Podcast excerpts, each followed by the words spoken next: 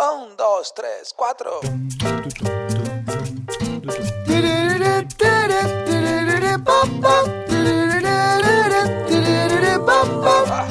Neurona financiera, neurona financiera, neurona financiera, neurona financiera.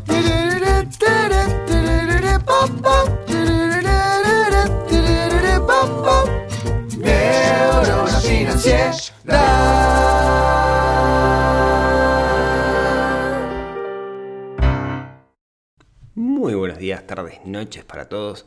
Bienvenidos a un nuevo episodio del podcast de Neurona Financiera. Mi nombre es Rodrigo Álvarez soy quien nos va a acompañar el día de hoy en este viaje para intentar mejorar nuestra relación con el dinero, poder tomar control de nuestra situación financiera, dejar de sufrir angustia por tema plata y sobre todo ser personas más felices consiguiendo nuestros objetivos. El episodio de hoy vamos a charlar algo que lo vengo pensando desde hace bastante tiempo. Vamos a hablar de mitos relacionados con las finanzas personales, paradigmas que tenemos creados que quizás nos están limitando el día de hoy. Pero que antes de eso, recordarles que en neuronafinanciera.com van a poder encontrar más de 7 años de artículos sobre finanzas personales, están todos los episodios del blog y hay montón de videos y charlas y cosas, así que si no entraron nunca, den una vuelta por neuronafinanciera.com que se van a sorprender con lo que van a encontrar por ahí adentro. Bueno, vamos al grano porque el, episodio de hoy es un episodio para mí súper, súper, súper importante. Les cuento un poco cómo, cómo llego a este episodio. Hace un tiempo, creo que el año pasado, hice una encuesta a todos los suscriptores de, del sitio preguntando, varias, hacía varias preguntas en realidad. Y una de las cosas que, que, preguntaba era, bueno, cuáles eran los objetivos financieros y cuál era el principal obstáculo que estaban teniendo para conseguir esos, esos objetivos financieros. La verdad que tuve una catarata de, respuestas y estuve en pila de tiempo analizando esas respuestas, etcétera, pero nunca había hecho nada concreto con ellas. Bueno, sí había hecho algo concreto que es usar todo eso para, para armar lo que son los, planes de formación y las consultorías, pero nunca había hecho nada eh, en, el, en el podcast y, creo que esa encuesta dejó en evidencia tres mitos con respecto a las finanzas personales que tenemos muy arraigados y que me parece que nos limitan, y nos limitan muchísimo. Entonces hoy quería hablar de esos tres mitos, de por qué los tenemos y, y, cómo contrarrestarlos, a ver si puedo convencerlos de que esos mitos no están bien, no son correctos, que son paradigmas que de alguna forma nos están limitando. ¿Sí? Así que sin más comenzamos con estos tres mitos que voy a intentar derribar el día de hoy. Mito número uno. La meca y todos los esfuerzos es para llegar al concepto de libertad financiera. ¿Qué es eso de libertad financiera? Bueno, tengo algunos episodios donde, donde cuento qué es el tema, inclusive creo que hay uno que es específicamente 20 minutos charlando de esto que le estoy diciendo ahora. La libertad financiera es ese momento en el cual las rentas generadas por conceptos de inversiones pueden cubrir todo mi costo de vida. En otras palabras, recibo rentas que me permiten vivir y no tengo que cambiar mi tiempo por dinero. No tengo que trabajar. Podría elegir no trabajar. Es un concepto que está bastante de moda. Este de la libertad financiera. De hecho, hay, algo que si quieren googlear, capaz que en algún momento puedo hacer un episodio al respecto, hay algo que se llama el movimiento FIRE. FIRE, FIRE, digamos, ¿no? Que viene de Financial Independence. Eh, Early Retirement, creo. Mi, inglés, como verán, se va muy bueno. Vamos nuevo. Financial Independence Early Retirement. Ahí va, algo así. Un poquito mejor, pero tampoco fue muy bueno. El movimiento FIRE lo que dice es, nomás empezás a laburar, nomás empezás tu vida laboral, vos tenés que aguantar un 90% de tu salario, o sea, tenés que vivir de una forma muy, muy, muy, muy frugal, y eh, lo demás ahorrarlo e invertirlo para cuando llegues a los 30 años eh, te puedas retirar, básicamente. Está pensado para otros lugares, claramente no para, para, para el mundo latino en el cual vivimos nosotros, al menos no por estos lados del, mundo, donde hace frío estos días, pero eh, creo que, la filosofía está buena, pero la realidad, digamos, es que la mayoría no llegan, o es imposible llegar a esto. Cuando pregunté, cuando hice esta encuesta que les comentaba y preguntaba cuál era el objetivo, muchos me decían que el objetivo es la libertad financiera. Ojo, está perfecto que el objetivo sea la libertad financiera. Es un hermoso norte, digo, es una meca muy deseable para todo el mundo. Yo lo tengo ahí, también ahí, ese, ese, ese objetivo. ¿sí? Pero el problema, a mi entender, y esto es súper discutible como siempre, es que si nos enfocamos solamente en la meta, nos olvidamos del camino. Y creo que lo que hay que hacer es un equilibrio para, está bien tener esta meta, pero por el camino tenemos que disfrutar también. O sea, tenemos que recorrer este camino, disfrutar el día a día. Entonces, si nosotros nos enfocamos solamente en el norte y, nos olvidamos y comemos arroz, digamos, de acá que lo logremos, no tengo que, que quede claro que no tengo nada en contra del arroz. El problema es que nos vamos a perder muchas cosas.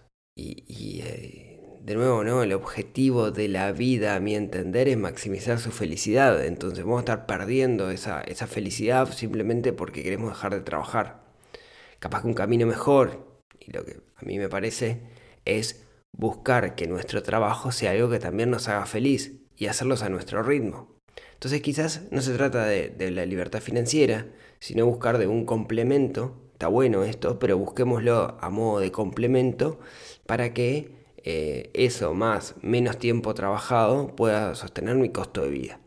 Después en la práctica es bastante complicado llevarlo adelante.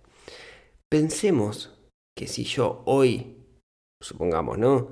Tuviera un presupuesto de eh, dos mil dólares mensuales de costo de vida, para yo poder conseguir la libertad financiera, necesitaría tener invertidos el día de hoy unos 480 mil dólares a una rentabilidad del 5%. Sí, libre impuestos. Eso podría sostener mi costo de vida. Es mucha plata. Y por eso digo que no todo el mundo va a llegar. Es bastante complicado llegar a esa cantidad de dinero. ¿Sí? Entonces, eh, el problema cuando nos definimos objetivos como la libertad financiera, que es tan lejano y, muchas veces poco viable, es que como sabemos que el objetivo es poco viable, tiramos todo al garete y no hacemos nada. Entonces tengamos mucho cuidado con esta clase de, objetivos.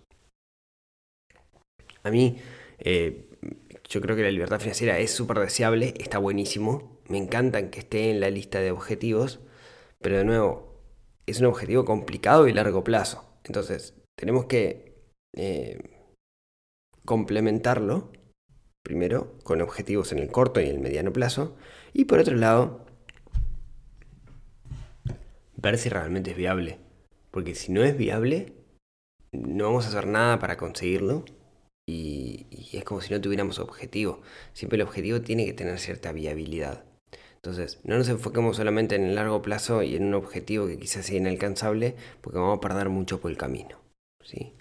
Y ese es el mito número uno con esto de la libertad financiera como gran objetivo. ¿sí? Cuidado, está bueno, pero cuidado. Vamos con el mito número dos.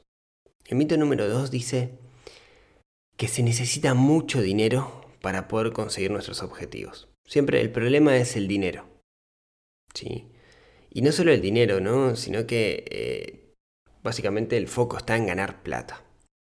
Y acá podríamos discutir largo y tendido al, respecto. ¿sí? Yo les voy a dar mi, visión y, como siempre quedo abierto a, sus opiniones. El problema cuando, cuando nosotros nos enfocamos solamente en ganar dinero. Es varios, digamos. El primero es que nunca es suficiente dinero.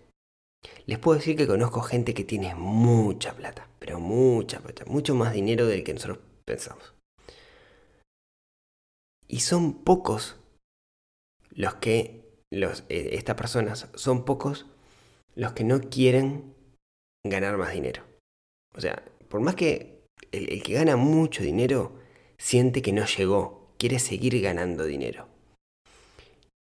Muchas veces eso depende porque está relacionado con que no tiene bien definidos los objetivos. somos malos definiendo objetivos, no tenemos objetivos, no sabemos hacerlo. ¿Sí? yo le decía en esta encuesta que contestaron más de 1.200 personas, cuando yo pregunto cuál es el objetivo financiero, son muy pocos aquellos que tienen un objetivo bien definido. Ojo, hay algunos que los tienen claramente definidos, pero la mayoría no los tiene bien definidos. Si a mí me, me preguntan qué es un objetivo bien definido, bueno, va a tener que tener una. va a tener que estar claramente una sentencia claramente que explica lo que es el objetivo, tiene que estar asociado con nuestros valores, tiene que estar mm, ser divisible y saber cómo vamos a poder acercarnos a él a lo largo del tiempo, tiene que ser viable claramente. Si a mí me preguntan cómo es un objetivo, me tienen que mostrar una planilla Excel y esa planilla Excel va a explicar cómo, cómo llegar. Entonces, como les decía, no tenemos claro, no sabemos, somos malos definiendo los objetivos. Y es claro que si no podemos definir nuestro norte, nunca vamos a, llegar ahí. ¿sí? Muchas veces nuestros objetivos se transforman en deseos, o muchas veces nuestros objetivos no son nuestros objetivos. ¿Qué quiero decir con esto? Son de alguna manera implantados por parte de la sociedad en la cual eh, vivimos. ¿sí? Pero el mito dice que eh, si consigo mucha plata los voy a alcanzar. Si no tengo bien definido el objetivo, no importa cuánta, plata reciba, cuánto dinero gane, nunca voy a alcanzarlo. Por eso, el dinero ayuda a acelerar el plan. Pero el plan debería ser el mismo, gane poco o gane mucho. El, porque el plan está relacionado con aquellas cosas que son realmente importantes para mí. Entonces, el dinero es un acelerador. Va a acelerar el plan. Pero el foco no debería ser ganar más dinero, sino el foco debería ser tener bien definido el plan. Y después sí, eventualmente lo podemos acelerar gracias a ganar más dinero. Pero de nuevo, el foco es el plan. Si yo quisiera como objetivo, eh, no sé, si mi objetivo financiero que me defino en el largo plazo es irme a vivir al interior, bueno, capaz que el dinero le voy a poner un matiz a eso, va a hacer que lo consiga más rápido, pero el objetivo debería ser el mismo y los pasos deberían ser los mismos. Así que tengamos cuidado con poner todo el foco en ganar más dinero. No, no es, eh, ¿cómo decirlo? Para muchas personas que están en un nivel bajo de ingresos, que no llegan a las necesidades básicas, sí, es un foco importante. Quizás el objetivo sea ganar más dinero, pero aquí tenemos que tener que ganar más dinero para qué? El para qué es el objetivo en sí. Pero para poder llegar, para tener una visualización, primero tienen que ganar más dinero. Entonces, tengamos eso, eso presente. Pero para la mayoría de las personas, o aquellas personas que quieren construir un plan, ganar más dinero es un acelerador. Pero el plan tiene que estar ahí igual ganemos lo que ganemos. Digamos las cosas claras. Definir un objetivo y hacer un plan es re difícil. Yo en, los programas de formación la mitad o la tercera parte del programa es solamente definir objetivos y construir el plan. Mm, diría que la mitad. La mitad. Pero definir y definir objetivos debe ser la tercera parte. definir objetivos es lo más difícil, porque implica hacernos, como me decía el otro día una alumna, me hizo hacerme muchas preguntas a mí mismo. Y creo que ahí está la clave, ¿no? Hacernos esas, esas preguntas a nosotros y buscar respuestas sinceras. Y después el dinero va a ser un acelerador, va a hacer que, que lleguemos más rápido. Pero el foco no debería estar ahí, sino el foco debería estar en definir claramente los objetivos. Bien, y vamos a pasar al mito número 3. Y este, este me, me, me, me encanta. El mito número 3 es cuando yo pregunto cuál es la razón por la cual no estás llegando a los objetivos, la mayoría de la gente le echa la culpa a la inversión. De hecho, creo que he leído la, frase literal mil veces. No existen mecanismos de inversión que me den una alta rentabilidad, más del 10%, y tengan bajo riesgo. Es verdad, no, no existen. O, digamos, depende. Pero esto es, buenísimo, ¿no? Porque muchas veces las personas que, me dicen eso son personas que claramente no tienen bien definido un plan. no tienen su plan financiero personal armado, no tienen bien definido el objetivo y no tienen los pasos para lograrlo. Ahora, como no están metidos en el mundo de las inversiones, y es un mundo que es sumamente atractivo y que llama la atención, eh, que es, eh, de alguna manera, eh, a todos nos encantaría estar ahí, o a muchos nos encantaría estar ahí, o al menos los que estamos escuchando este podcast. Hablo como jugador de fútbol en tercera persona, qué horrible. Aquellos que están escuchando este, este podcast, eh, les gustaría estar metido en el mundo de las inversiones y, todo eso, creo que lo idealizamos. Idealizamos el mundo de las inversiones como que, bueno, este es, este es el camino, yo me voy, a hacer rico invirtiendo. Y ni siquiera hacer rico debería ser el objetivo, ¿no? A ver, digamos las cosas como son. La inversión es importante. Pero es importante más que nada en el largo plazo. Estoy hablando de la inversión, aquella en la cual yo me olvido que tengo la plata y hago que la plata genere plata, que no le tengo que poner tiempo arriba. No estoy hablando de emprender o tener un negocio. Estoy hablando de aquella inversión en, por ejemplo, mecanismos financieros, en ganado, en cosas por el estilo. Esa inversión, esa inversión, es interesante en el largo plazo. Pero en el corto plazo no nos va a hacer la diferencia. Yo tengo uno de mis grandes maestros me dijo una vez, Rodrigo, la mejor inversión que puedes hacer hoy es el laburo. Después está bueno poner la plata a trabajar, pero no hay inversión más rentable que el trabajo que vos tenés. Y tiene razón. Miren, déjenme mostrarles algunos números para, para que entiendan. Supongamos que yo tengo una capacidad de ahorro enorme y puedo ahorrar 10 mil dólares por, por año. ¿Sí? 10 mil dólares por año. Es mucha plata y es más plata de la que muchos de ustedes eh, han visto este, jamás junta, digamos, es mucho dinero. Bueno, supongamos, para, para entender bien el ejemplo. Supongamos que yo puedo, tengo el poder de ahorro de esos 10 mil dólares por año y eh, los puedo invertir con una rentabilidad de 10% anual. Esto para que las cuentas queden, queden lindas.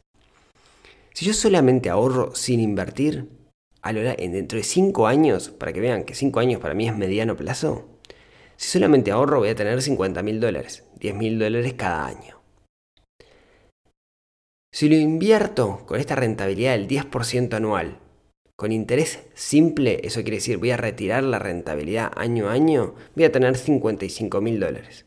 50 con ahorro, 55. Tengo una diferencia del 10% en, en todo el mundo.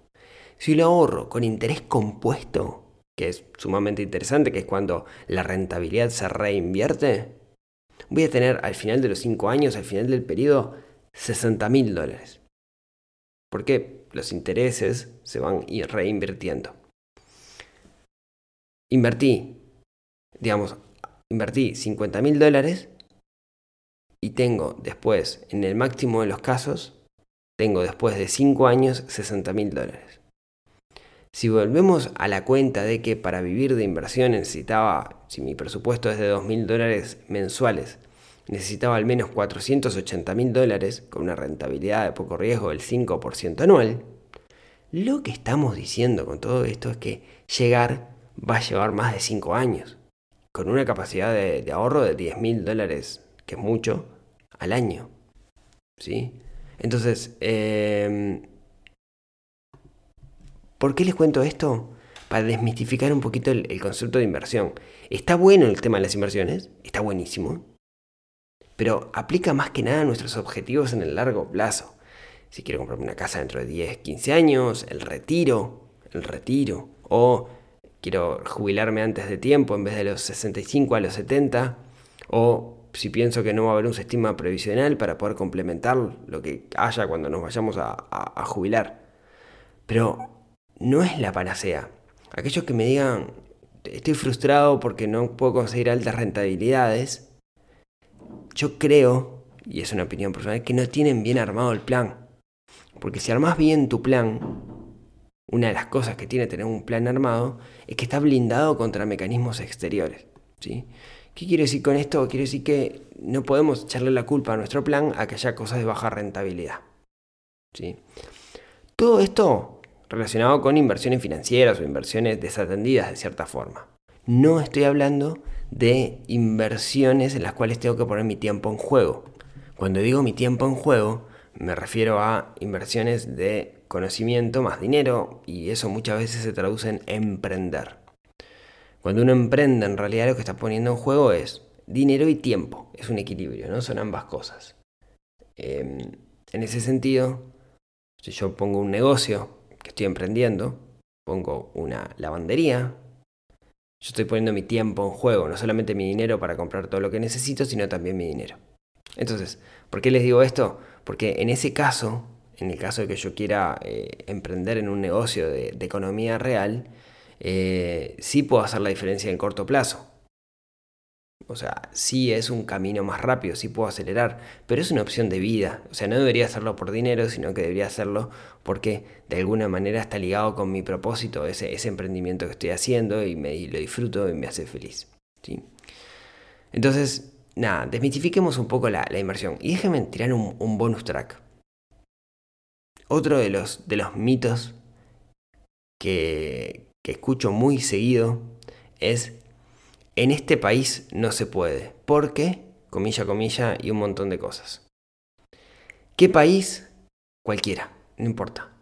Lo he escuchado de gente que está en Uruguay, lo he escuchado de gente que está en Argentina, lo he escuchado de gente que está en Chile, lo he escuchado de gente que está en Estados Unidos o hasta en España. Siempre sentimos que las condiciones son hostiles para poder cumplir nuestros objetivos. Y algo que tenemos que tener claro que cuando hacemos un plan financiero, diagramamos bien el plan financiero, tiene que ser a prueba de factores externos. Y una de las primeras cosas que tenemos que hacer es asumir la responsabilidad. Yo no puedo decir no cumplo el plan porque nací en tal país. Eso no funciona, no sirve. Yo tengo que asumir la responsabilidad. Eso quiere decir que eh, tengo la misma mm, ventaja que otras personas. No, hay gente que va va a tener muchísimo más fácil que nosotros, pero no nos importa. Lo que tenemos que entender es que tenemos que construir un plan que esté blindado contra factores externos. Eso quiere decir que venga una crisis, eso quiere decir que, eh, no sé, que vaya un default en el país, tenemos que buscar construir un plan blindado. ¿sí? Y eso no es tan costoso como parece, la clave está justamente en enfocarnos en aquellas cosas en las cuales nosotros tenemos capacidad de acción y no eh, depender, digamos, de, otras cosas. Siempre dependemos en cierto sentido, pero a veces nos enfocamos demasiado en cosas que no podemos controlar. Y nuestro foco debería estar en aquellas cosas que sí podemos controlar. Entonces, el bonus track es no echarle la culpa a los agentes externos. En realidad, eh, todo está en nuestras manos y tenemos que construir un plan que dependa exclusivamente de nosotros. Y estos son los tres mitos que quería derribar el día de hoy, más el, bonus track. Podría hablar bastante más de, estos temas, pero bueno, quiero dejarles una luz de esperanza. Quiero dejarles una luz de que si nosotros construimos un, plan financiero, si construimos un plan financiero personal, eh, si lo hacemos bien, si seguimos los pasos adecuados, podemos conseguir nuestros objetivos mucho antes de lo que nosotros pensamos. La clave está en construir el plan que nos permita hacer esto y además que nos permita disfrutar el camino. Creo que la clave está también está ahí, está en no tener un norte abstracto, el cual lo seguimos ciegamente haciendo sacrificios, sino que en el medio es un camino que tenemos que disfrutar en el día a día. Y esto era lo que quería contarles este, este miércoles. Eh, recuerden que aquellos que te pregunten, bueno, ¿cómo, cómo, cómo sigo con, con esto? Eh, les recomiendo que se suscriban a neuronafinanciera.com porque en estos días voy a estar contando algunas novedades eh, que estoy trabajando justamente para, darles algo de, valor, para que ustedes puedan tener herramientas, herramientas un poco más concretas de lo que hablamos aquí en el podcast, para que puedan construir ese, ese plan financiero. Así que nada, les recomiendo que, se suscriban ahí a neuronafinanciera.com porque les voy a estar contando de, algunas actividades que vamos a estar haciendo en breve. Y de nuevo hablé en tercera persona, qué terrible esto. Bueno, como siempre, muchas gracias por, por escucharme hasta acá. Les cuento en este momento que son las 6.41 de la mañana del lunes cuando estoy filmando esto. Yo sé que es miércoles, ustedes se piensa que es de espacio-tiempo que estoy ahora, pero no, esto es grabado, sépanlo. Eh, y que en este momento está amaneciendo y el amanecer se está viendo hermoso. Así que nada, quería compartirles eso que estoy viendo. Hacia el este está saliendo el sol. Hay como unas nubes en el cielo, entonces se ve como una franja preciosa. Y es muy lindo despertarse temprano. Se los súper recomiendo. Les rinde mucho el día. Eh, yo lo hago siempre. Y me fui de tema. Tengo ganas de seguir hablando. Qué terrible esto. Bueno, muchas gracias por haberme escuchado hasta acá. Disculpen el, la libertad esta que me mandé. Así que si tienen ganas, nos vemos, nos hablamos, nos escuchamos el próximo miércoles en otro episodio que ayude a desarrollar esa neurona financiera que tenemos un poquito dormida en nuestra cabeza y que tenemos que despertar. Porque despertarla implica que seamos personas más felices, que consigamos nuestros objetivos, que tengamos control. Así que despierta, neurona, despierta. Si les parece, nos vemos el miércoles que viene. Les mando un, gran abrazo a todos.